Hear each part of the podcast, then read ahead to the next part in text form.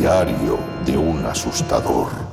El podcast dirigido a quienes se dedican o quieren dedicarse profesionalmente a los espectáculos y experiencias de terror. Saludos criaturas del Averno.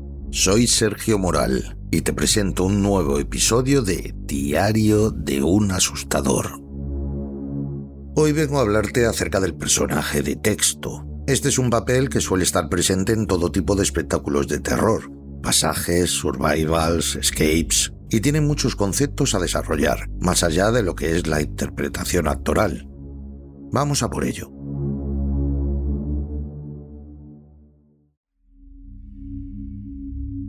Los pasajes del terror clásico siempre contaban con un personaje que te recibía y te contaba una introducción del espectáculo. Generalmente la intención que se tenía era provocar una cierta sugestión para después enlazar con distintas escenas llenas de impactos provocados por el resto de los scare actors. Salvo esa primera escena y quizá otra intermedia, todo el recorrido era muy dinámico. Bien, ese primer personaje del que te hablo era un personaje de texto, a veces un monje, otras veces el amo de una mansión, dependía de la temática del pasaje o de la escena en sí, pero los conceptos eran siempre los mismos. En un escape room, la importancia de este personaje es más importante aún si cabe. La interacción con cada grupo de personas tiene una duración multiplicada por 10 respecto a la duración en un pasaje del terror, en el cual el speech dura no más de un minuto. Por tanto, en un escape la dificultad es mayor. Aprender un guion más elaborado, estar más expuesto al público y por lo tanto a posibles fallos de acting, sin contar con todo el resto de cosas que tiene que controlar un Game Master a nivel juegos y demás. Por ello considero de vital importancia para un negocio así el hecho de que ese actor o actriz principal esté formado con unas bases sólidas y pueda desarrollar su personaje de una manera eficiente, que cale hondo a los visitantes, que eleve la calidad del show a lo más alto.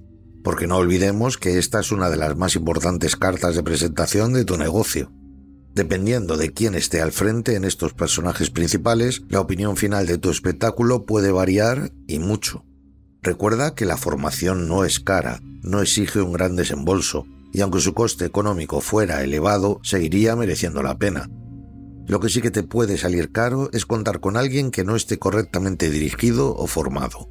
Si no te ves plenamente preparado o con una experiencia suficiente en el sector, pide ayuda Existen personas que llevan haciendo esto más de 20 años y que pueden asesorarte y brindarte una dirección artística genial y conseguir que la calidad de tu equipo humano sea inmejorable.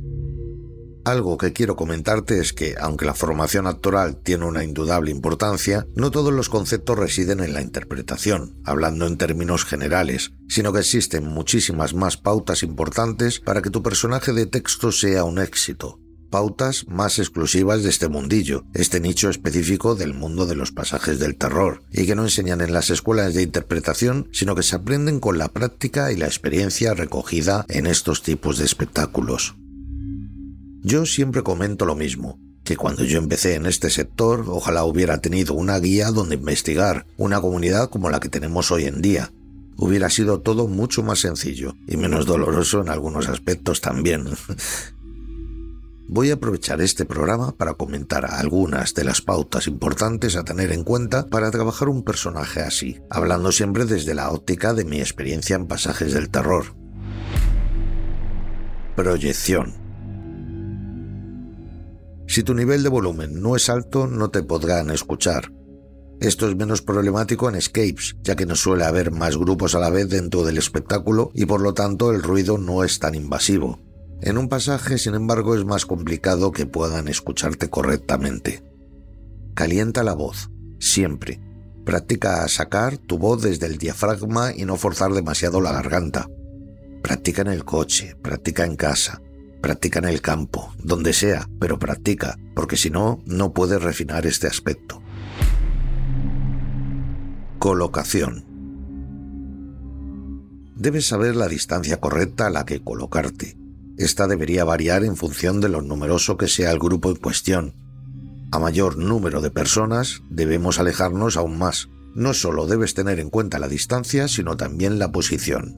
Recuerda dibujar en tu mente un embudo que va desde tu público hasta tu boca, Piensa si realmente le están llegando a todos tu speech por igual. Por igual quiero decir que con el mismo volumen.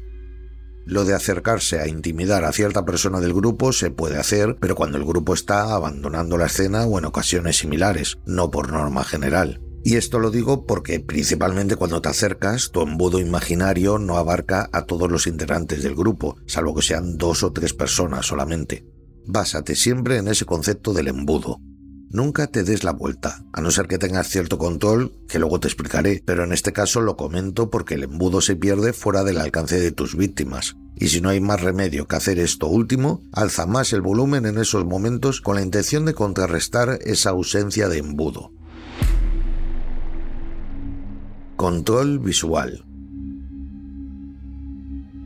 La técnica que el gran mago Juan Tamariz recoge en uno de sus libros, Tensar los hilos, es todo un acierto. Mi amigo Chema Pascual me dio a conocer dicha técnica, y es que funciona perfectamente en el sector de la interpretación del terror.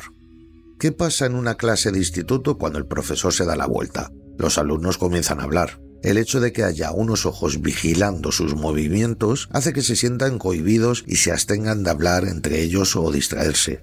De ahí ese término de tensar los hilos, hilos imaginarios entre tus ojos y los de tus víctimas.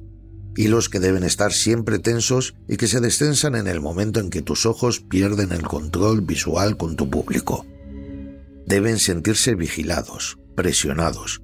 Debe ser el profesor que no les quita ojo para que no se copien. De esta manera evitarás en gran medida que hablen entre ellos y dejen de prestarte atención. Aparte, mirando a los ojos muestras seguridad en ti mismo y determinación. Estás marcando los límites, indicándoles quién manda aquí. Y esto es también muy importante. Los movimientos innecesarios. Muévete solo lo que te pida tu personaje. No tiene sentido estar moviendo tus pies si te mantienes en la misma posición, ya que esto muestra nerviosismo y falta de confianza en ti mismo, y es lo que vas a transmitir a tu público. Tus movimientos pueden estar justificados dependiendo del personaje que interpretes. Un mando del ejército estará firme, sacando el pecho incluso con las manos detrás, hablando con la barbilla en alto. Como mucho caminará altivamente haciendo recorridos por la longitud del grupo, examinando a los clientes, pero poco más. Sin embargo, un médico nervioso o loco no parará de moverse y hacer aspavientos. Una madre que ha perdido a sus hijos se moverá casi como un zombi desganada, sin fuerzas, está abatida o puede estar desesperada y moverse de un lado al otro de la escena llorando y suplicando ayuda. Por eso te digo que todo depende de lo que quieras transmitir. Créete lo que estás haciendo. Tal y como comento en los cursos presenciales, para fundirte con un personaje y que éste te posea, para que éste forme parte de ti, tienes que conocerle a fondo, saber qué piensa, qué culpas o vivencias arrastra, cuál es su temperamento, su personalidad. Todo esto es vital para que ese sentimiento pase a ti, a que pienses y sientas como lo haría él, y a su vez puedas tú transmitirlo.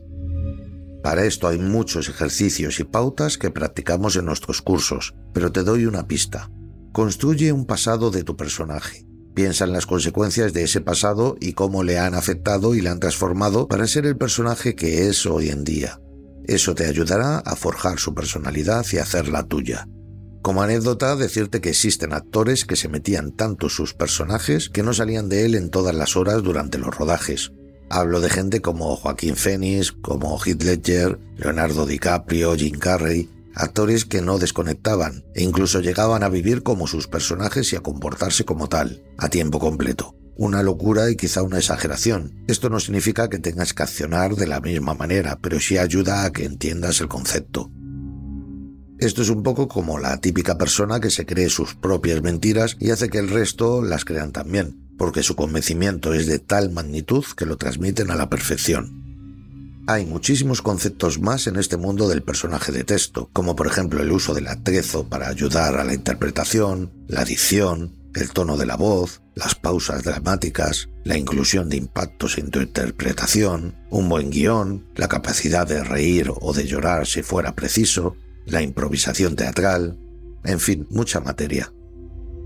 Pero espero que esta pizca de información que he seleccionado y te he comentado te haya servido y aportado, o al menos entretenido.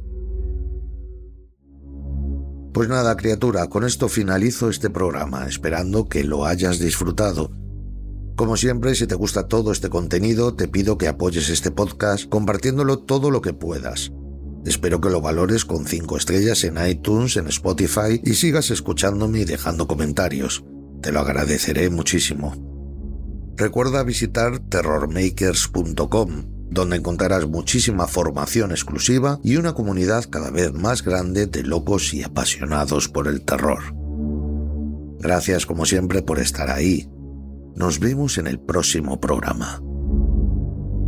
Criaturas, que vuestros dioses os acompañen.